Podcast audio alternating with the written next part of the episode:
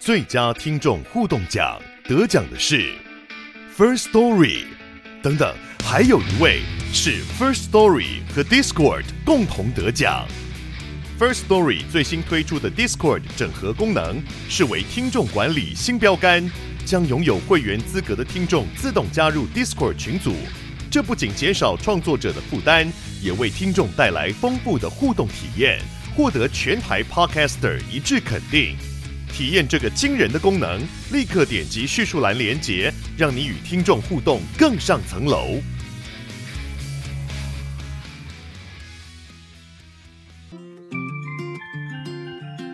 嗨，你正在收听他傻的健康管理，照顾你的身心灵。上礼拜我忘记上传最新的 podcast 了，因为有时候我真的有一点随性。就是想到什么就录什么，就上礼拜事情真的满到多出来，我就忘记上传了。在这边要补祝福一下各位妈妈们，好，母亲节快乐！但如果你不是妈妈的话，我还是要祝福你母亲节快乐。为什么呢？因为每个女生不管有没有小孩，都是最棒的存在。好，所以我要在这边祝我的听众们母亲节快乐，也希望大家度过一个美好的周末啦。那今天呢，就来讲一个跟女生比较有关系的主题。其实不能这样说，因为这个主题呢。很多男生也会很感兴趣的，就是钓法的大灾问。人体的头发呢，大概有十万根左右。当然，每个人的毛囊的数量不尽相同。根据毛发的生长周期呢，每天大概会掉五十到一百五十根头发，range 蛮广的，这是非常正常的。所以有时候如果看到你洗头发或是梳头发的时候呢，掉了一把头发在手上，不要太紧张。但如果你的掉发量越来越多，或是你的头发越来越细，好，看到你呃的掉发呢是越来越短的，也就是说新生的头发也开始在掉，可能就要观察一下自己的身体状况，甚至需要做一些检查。有可能呢有六种疾病呢是跟掉发有关系的。第一个呢是自体免疫疾病红斑性狼疮，它好发在十五岁到四十五岁之间的女生的身上。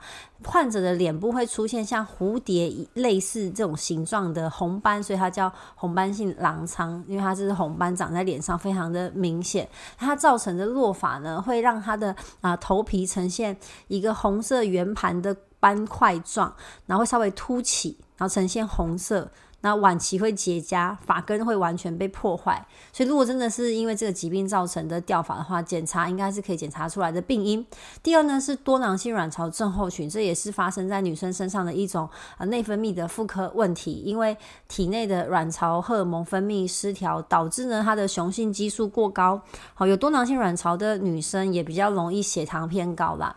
那因为她的雄性激素比较高，所以发质就会变差，比较容易掉发。好像我就是属于这种类。类型平常就很认真在观察自己的头发，然后尽量就是保养自己的毛囊，所以今天也会跟大家分享蛮多保养毛囊和保护头发、照顾头发的一些方式。而且多囊性卵巢症候群很有趣哦，它是雄性的激素比一般女生还要高，所以它虽然会掉发，可是它其他部位的毛发会增加，好像是呃一些腋毛或是呃就是其他比较私密处的毛，但每个人不太一样。好，每因为雄性激素它是增加第二性征嘛，但是跟头发没有关系，所以就是会造成不一样的情况。不过每个人不是每个多囊性卵巢症候群的女生都一定会这样，就是也说，也就是说不一定你有多囊性卵巢你就一定会掉发，然后其他什么腿毛会变多，其实这真的也是不一定。每个人的症状或是他的激素的反应是很不一样的。第三，这可能是男女生都会有的，就是压力症候群。好，因为各种原因而导致呢，我们呃身体感觉。心里感觉压力很大，甚至呢引发了这个忧郁的感觉，也会让我们狂掉头发。压力会改变头发的生命周期，然后让我们的啊、毛发过早的脱离生长期，而变进入休止期，然后就开始脱落。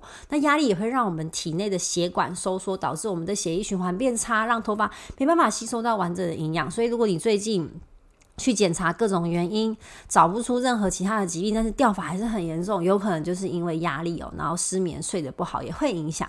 那甲状腺疾病，好，是第四个，一般人想到的甲状腺亢进就是会失眠、心悸、怕热、变瘦、手抖等等，其实也会造成异常的掉发，因为甲状腺的激素过多或过少都会影响到我们的新陈代谢，而干扰到毛发的生长速度跟脱落的速度。第五，贫血缺铁，这类型的掉发呢，通常呢。呢，它的头皮不会有特别的问题。不过呢，铁是维持头发健康的必须营养素，所以如果缺铁的话呢，我们的毛囊也会因为缺氧、缺乏营养而导致呢萎缩，然后掉发。第六呢是头皮的感染，可能是霉菌，可能是异位性皮肤炎，它导致它掉发，或就是你可能会有头皮屑，或是头皮会痒，哦，这个也是要透过皮肤科的治疗来改善这个根本的原因。那有皮肤科的主任吴博元医师提出以下常见的掉发原因。第一个刚刚提到是周期性掉发，因为头发本来就有正常的生长周期，有分为生长期、休止期，然后就脱落了。每隔一段时间呢，就会有毛囊，它会进入休止期，就大概是类似轮根、轮流休根、休息的状态。那生长期的毛囊理论上会占全部的毛囊的八到九十 percent，那所以休止期的毛囊在一到二十 percent。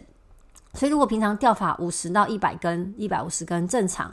但如果你发现，哎，掉发变多，也就是你进入休止期的头发的毛囊是变多的，那就要去检查一些原因，可能是营养素的关系。如果是营养素，其实是最好解决的啦。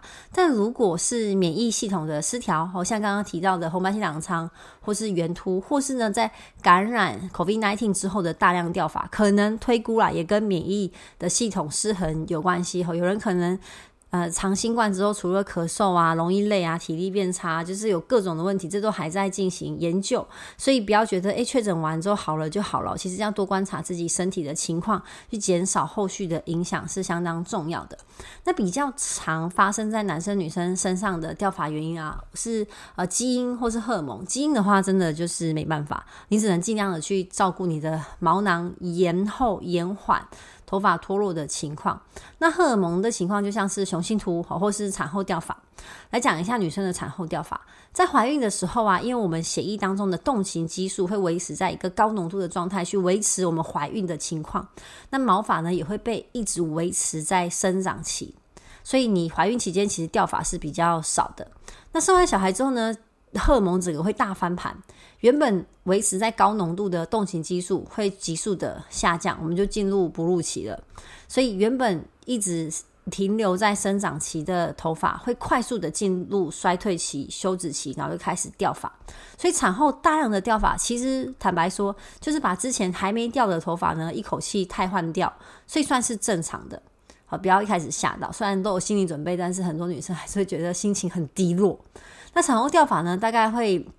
从啊、生产完之后两到三个月开始，然后到六个月会可能会达到一个高峰，持续到大概宝宝一岁，好，这样慢慢的应该就会减缓，因为呃休止期结束之后呢，毛囊慢慢的又在进入生长期。但如果呢超过一年之后还是很严重，就建议可以到皮肤科就诊，可能是嗯、照顾小孩的压力太大，或是你一边要回职场，就是各种压力，或是睡眠，或是营养不均衡的情况，也有可能导致这个掉发的情况持续。不然呢，如果在撑过这段时间之后呢，补充足够的营养，恢复好的生活形态，理论上是可以终止这个产后掉发，头发可以恢复原本的情况，理论上是可以的。那接着呢，可能是人为的外力，我觉得这个很多女生也要注意，应该说留长头发的人，现在也蛮多男生留长头发要注意哈。你是不是去太用力的拉扯你的头发，像是绑马尾绑一整天，或是绑包头？其实你啊、呃，这样集中在一个点的压力会拉扯到你的毛囊，或是反复的染染烫你的头发。像我是非常不爱染跟烫头发的人，因为我觉得坐在那边好久哦，而且就算再好的药剂啊，再厉害的技术，你多多多少少就是会伤害到你的毛囊，会刺激到你的毛囊。那如果你又是一个真的非常爱漂亮的人，反复的这样染发烫发，其实也多多少少会伤害到毛囊，可能就会引起这个掉发的情况。那另外呢，是有一些药物也会造成掉发，像是口服的 A 酸啊、甲状腺的药物啊、高血压药物，或是某些抗凝血药剂等等。所以，如果你在服用某个药物之后有造成比较明显的掉发，可以跟医生讨论是否是药物的副作用。那另外就是饮食跟作息啦，啊，日前有日本的研究发现呢，高脂肪的饮食可能还会导致掉发，呃，有可能是因为呃高油脂饮食哈会造成肥胖。那高油脂饮食本身呢，就会引起身体的发炎，那发炎是全身性的嘛，所以可能导致毛囊也有一点受损，然后增加它的掉发的情况。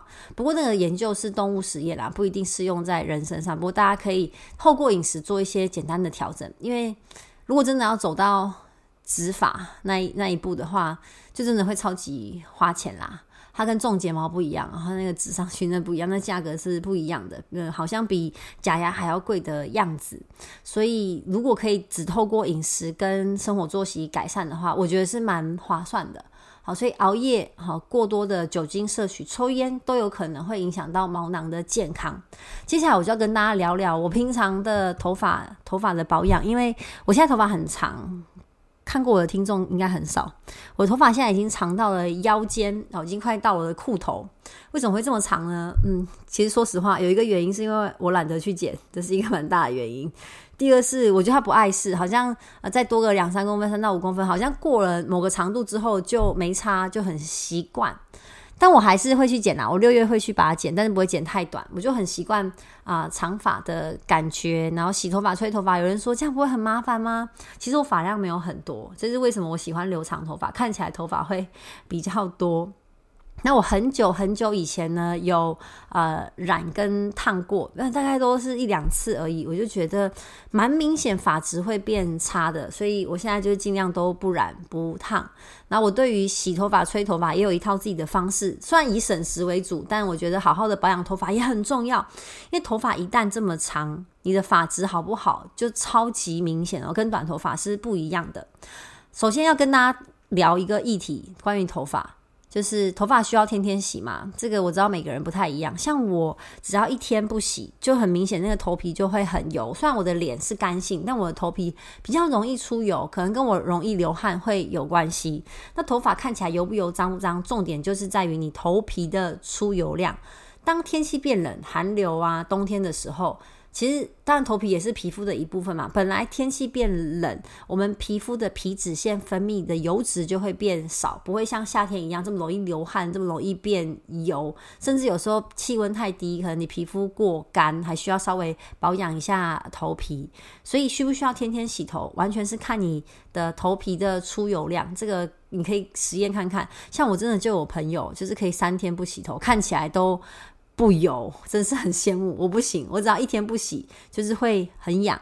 然后就很明显的出油，而且我不是那种说哦，因为我都随便洗，所以没洗干净。没有，我都真的会认真洗我的头发，因为头发太长了，头皮如果不认真洗哦，那个就是会很不舒服啊，一整天会闷闷的这种感觉。尤其是啊，我冬天会戴毛帽，夏天也会戴那个防晒的帽子，所以闷着就更需要去清洗我们的头皮。所以有几件事情在洗头发的时候要注意哦。第一个。不要用指甲用力的去抓你的头皮。要洗头发的时候呢，其实说，与其说是洗头发，不如说我们其实在洗头皮。头皮会比头发的清洁来的重要。